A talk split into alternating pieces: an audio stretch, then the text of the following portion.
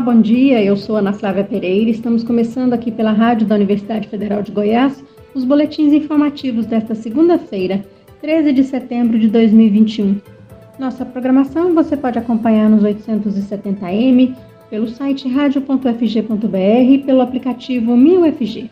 Os boletins informativos da Rádio Universitária você encontra disponível também em formato de podcast nas principais plataformas digitais.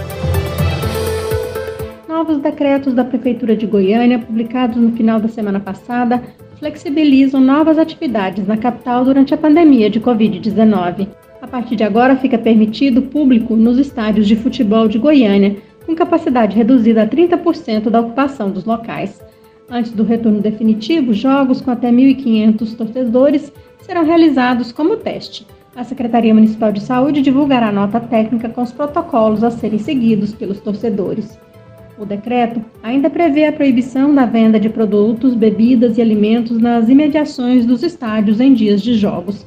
A medida visa evitar aglomerações.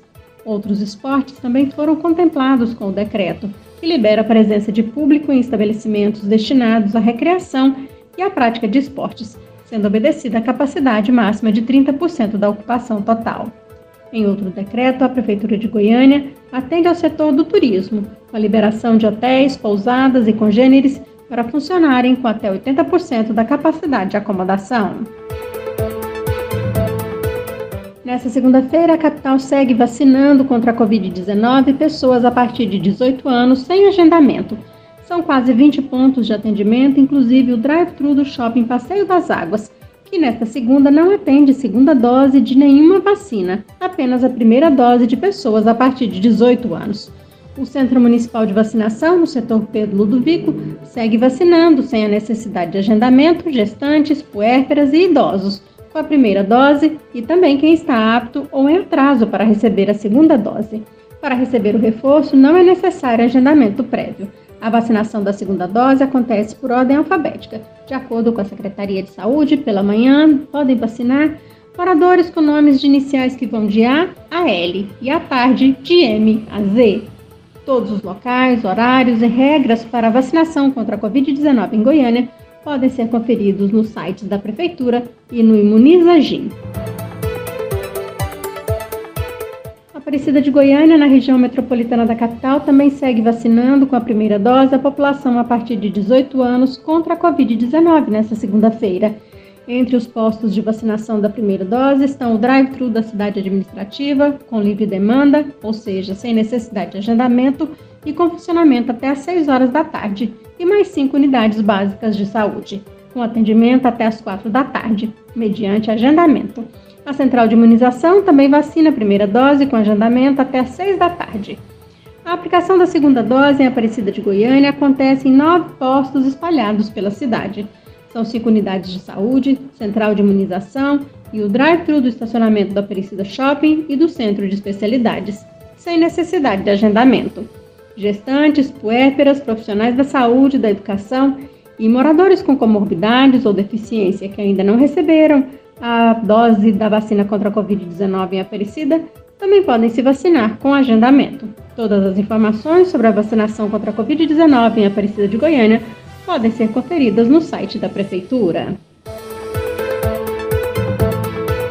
E ainda falando sobre vacinação, a imunização das crianças brasileiras contra várias doenças não está alcançando as metas determinadas pelo Ministério da Saúde. Em Goiás, dados parciais deste ano apontam que nenhuma das nove principais vacinas disponibilizadas pelo Sistema Único de Saúde, o SUS, chegou ao percentual ideal. Segundo a Secretaria de Saúde de Goiás, as principais preocupações nacionais são a poliomielite e o sarampo. No caso da poliomielite, no ano passado o estado alcançou apenas 77,77% de cobertura vacinal.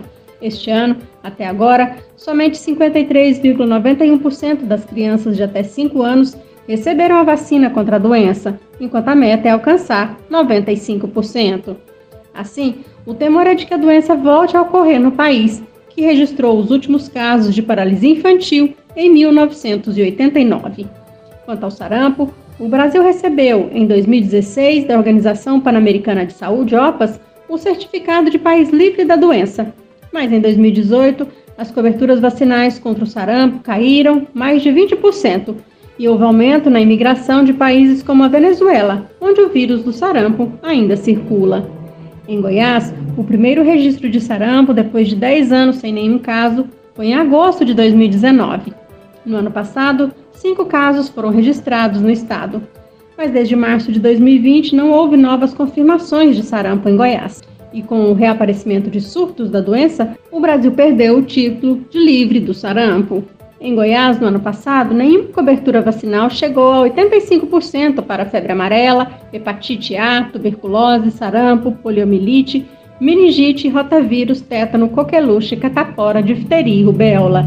Este ano, por enquanto, somente a imunização contra a tuberculose tem percentual acima de 60%. Embora parte da baixa cobertura vacinal de crianças, adolescentes e mesmo adultos no Brasil em 2020 e 2021 seja consequência da pandemia de Covid-19, a realidade é que o número de vacinados começou a cair no país em meados da década passada. E as últimas metas de imunização para o público infantil atingidas no país em 2018 foram de 99,72% do público-alvo para a BCG, que protege contra a tuberculose e de 91,33% para a vacina contra o rotavírus humano. Para sabermos um pouco mais sobre as vacinas e sua importância, vamos acompanhar a reportagem da Rádio Agência Nacional. Vacina é tecnologia antiga. Os primeiros imunizantes surgiram na China há mais de mil anos. No Ocidente, são mais recentes, pouco mais de 200 anos. E no Brasil, as vacinas começaram a ser adotadas na primeira metade do século XIX mas só depois de muita resistência é que viraram política pública de saúde. Da revolta das vacinas em 1904 à erradicação de doenças como a poliomielite em 1994 ou o sarampo em 2016, o Brasil acumulou experiência e virou referência internacional pelo seu Programa Nacional de Imunização, o PNI, que coloca o país no primeiro lugar do mundo na oferta de vacinas gratuitas para toda a população. São 45 imunizantes diferentes para diferentes faixas etárias. Mas há cinco anos vem caindo a cobertura vacinal no Brasil e em 2019, pela primeira vez, o país não conseguiu alcançar a meta mínima de cobertura de vacinas de crianças até um ano. Meta que varia entre 90% e 95%, dependendo da vacina. O cenário, que já era crítico, ficou ainda mais grave com a pandemia de Covid-19 que afastou as pessoas das unidades de vacinação. Em 2020, a tríplice viral, por exemplo, que protege contra o sarampo, a rubéola e a cachumba e tem meta de cobertura de 95%, chegou a menos de 56% das crianças. Os números foram apresentados pela coordenadora do PNI, Franciele Fontana, durante a Jornada Nacional de Imunizações. A gente vê que está havendo um decréscimo nessas coberturas vacinais. Então, nós não estamos conseguindo vacinar a nossa população conforme a meta preconizada. Então, nós temos meta de vacinação e essa meta ela é criada para ser cumprida, para que a gente não fique com bolsões suscetíveis e não tenha casos de doenças que já foram eliminadas ou que se encontram em controle. Doenças que tinham sumido do mapa já estão reaparecendo. Em 2019, o Brasil voltou a registrar casos de sarampo. Agora, especialistas como a vice-presidente da Sociedade Brasileira de Imunização, Isabela Balalé, temem, por exemplo, o retorno da poliomielite. É fundamental que é, o Ministério da Saúde volte a comunicar adequadamente com a população sobre vacinas. Que existe uma comunicação com a população, como, por exemplo, que com baixas coberturas da vacina poliomielite, podemos, como aconteceu com o sarampo, ter de volta a poliomielite no país. A taxa de cobertura da poliomielite em 2020 foi de 74%, mas a meta era de 95%. Isabela alerta que essa taxa é uma média nacional e que em algumas regiões os índices são ainda mais baixos. No Acre, por exemplo, ficou em 43% e no Rio de Janeiro, 53%. A poliomielite é popularmente chamada como paralisia infantil e deixa sequelas graves, como problemas nas articulações, crescimento diferente das pernas e paralisia dos músculos da fala e da deglutição. Da Rádio Nacional em São Paulo, Eliane Gonçalves. Goiás, para saber como anda a cobertura vacinal das crianças, um inquérito vacinal está em andamento. A coordenação do estudo é da professora Sheila Araújo Teles, da Faculdade de Enfermagem da Universidade Federal de Goiás. Recentemente, ela conversou comigo sobre os motivos que podem estar levando menos pessoas a serem vacinadas e sobre a importância das vacinas. Infelizmente, nos últimos anos temos observado uma diminuição gradativa de crianças imunizadas, o que é preocupante por conta do risco de ressurgimento de doenças eliminadas ou sob controle. A causa desta diminuição ela é multifatorial e inclui a própria eficiência do programa, que eliminou e reduziu substancialmente doenças que eram comuns no Brasil, como poliomielite, difteria, tétano, coqueluche, sarampo, rubelas, hepatites virais, meningite, dentre outras. Eu vou, ó, aposto, aposto que você que está me entrevistando nunca ouviu falar de algumas dessas doenças. E com, com certeza não conhece ninguém da sua idade que tenha sequelas de poliomielite. Isto provavelmente criou uma autopercepção da população em relação à necessidade da vacina. Então, passou-se a ter uma baixa autopercepção por conta da própria eficiência do programa. Né? Uma outra coisa que pode ter impactado a redução da, da cobertura vacinal é um movimento anti-vacina que, infelizmente, é um fenômeno nacional, internacional. Né? Não é algo específico do Brasil, mas mundialmente nós temos observado esse fenômeno, né? De medo de reação adversa, de medo em relação à composição do, imun, do imunógeno, que é totalmente infundada. A pandemia da Covid também potencializou a redução da cobertura vacinal. Eu gostaria de ressaltar que as vacinas são seguras, que antes de ser oferecida para a população, passa por vários testes para avaliar sua segurança e eficácia. Então, não há qualquer dúvida da sua segurança e eficácia. Não existe o porquê duvidar delas. E a pandemia de Covid-19 não agravou apenas os percentuais de cobertura vacinal no Brasil. Segundo o levantamento do Conselho Federal de Medicina, em 2020, 27 milhões de procedimentos de saúde que não são de emergência, como exames e consultas, deixaram de ser realizados.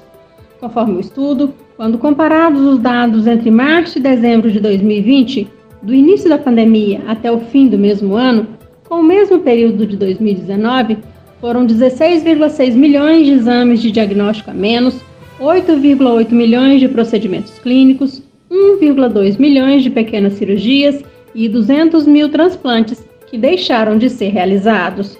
As áreas de atendimento mais afetadas entre março e dezembro do ano passado, em comparação com o mesmo período no ano anterior, foram as consultas e exames em citopatologia, neurologia, anatomopatologia, cardiologia, oftalmologia e medicina clínica. Quando considerados os números absolutos, os procedimentos que tiveram mais impacto foram os da área de oftalmologia, seguidos por radiologia e diagnóstico de imagem, médico clínico e radioterapia. Sofreram grandes quedas exames como os de gasometria, câncer e Papa Nicolau. O Conselho Federal de Medicina avalia que é possível adotar uma série de medidas para tentar compensar essa queda, como campanha junto aos pacientes, sobretudo os que têm doenças crônicas. Geridos pela Universidade Federal de Goiás, os colégios tecnológicos e as escolas do futuro do estado de Goiás estão com inscrições abertas até esta terça-feira, 14 de setembro. Nos colégios tecnológicos são oferecidas 29 mil vagas em diversos cursos gratuitos, nas modalidades presencial e online. Para participar da seleção é necessário ter idade mínima de 16 anos e estar ao menos cursando o ensino médio. As oportunidades de aprendizado estão localizadas em 16 municípios goianos: Séries, Jaraguá, Uruana, Anápolis, Goianésia, Palmeiras de Goiás, Piranhas, Caiapônia, Goiânia, Porongatu, Goiás, Catalão, Goiatuba, Santa Helena de Goiás, Cristalina e Formosa. Nessa etapa do projeto, os colégios tecnológicos oferecem cursos gratuitos de capacitação profissional, com carga horária de 40 a 60 horas e qualificação profissional, de 160 a 240 horas. Os cursos foram pensados de acordo com as demandas locais do mercado de trabalho e inclui áreas como gestão de negócios, informação e comunicação, produção industrial, produção cultural e design, recursos naturais e desenvolvimento educacional e social, entre outras. Para as escolas do futuro são oferecidas 8.800 vagas em 15 cursos de capacitação e 6 de qualificação profissional, nos eixos Gestão e Negócios e Informação e Comunicação, nas unidades de Goiânia, Aparecida de Goiânia e Santo Antônio do Descoberto. A proposta das escolas do futuro é atender demandas quanto à formação de profissionais com perfil voltado ao domínio de tecnologias inovadoras, de base tecnológica e os principais cursos na área de tecnologia são em inteligência artificial, robótica, big data, data science e internet das coisas. Para fazer inscrição aos cursos dos colégios tecnológicos e das escolas do futuro do estado de Goiás, o interessado deve acessar o site do Centro de Educação, Trabalho e Tecnologia, 7. O endereço eletrônico é 7 com C e 23 7.org.br. Do total de vagas do processo seletivo, 40% são destinadas à comunidade em geral que tenha concluído o ensino médio. Os outros 60% estão reservados para alunos de escolas públicas ou com renda familiar per capita de até um salário mínimo, em situação de vulnerabilidade social, com deficiência ou transtornos globais no desenvolvimento. Os contemplados serão definidos por meio de sorteio único de acordo com o número de vagas estabelecidas tendo ainda 50% das vagas para cadastro de reserva. O resultado final do processo seletivo será divulgado no dia 15 de setembro. O Centro de Educação, Trabalho e Tecnologia, SET, é um projeto de pesquisa, extensão e desenvolvimento tecnológico criado pela Universidade Federal de Goiás, que tem como objetivo contribuir para o fortalecimento e desenvolvimento de soluções para a educação profissional tecnológica no estado de Goiás na Rádio Universitária você pode acompanhar um novo boletim informativo às 11 horas da manhã. Nossa programação você pode seguir pelos 870M, pelo site radio.fg.br e pelo aplicativo MinUFG. Nós também estamos nas redes sociais. Curta nossa página no Instagram e no Facebook. E lembre-se, a pandemia de Covid-19 não acabou. Se puder, fique em casa. Ajude no combate ao novo coronavírus. Ana Flávia Pereira, para a Rádio Universitária.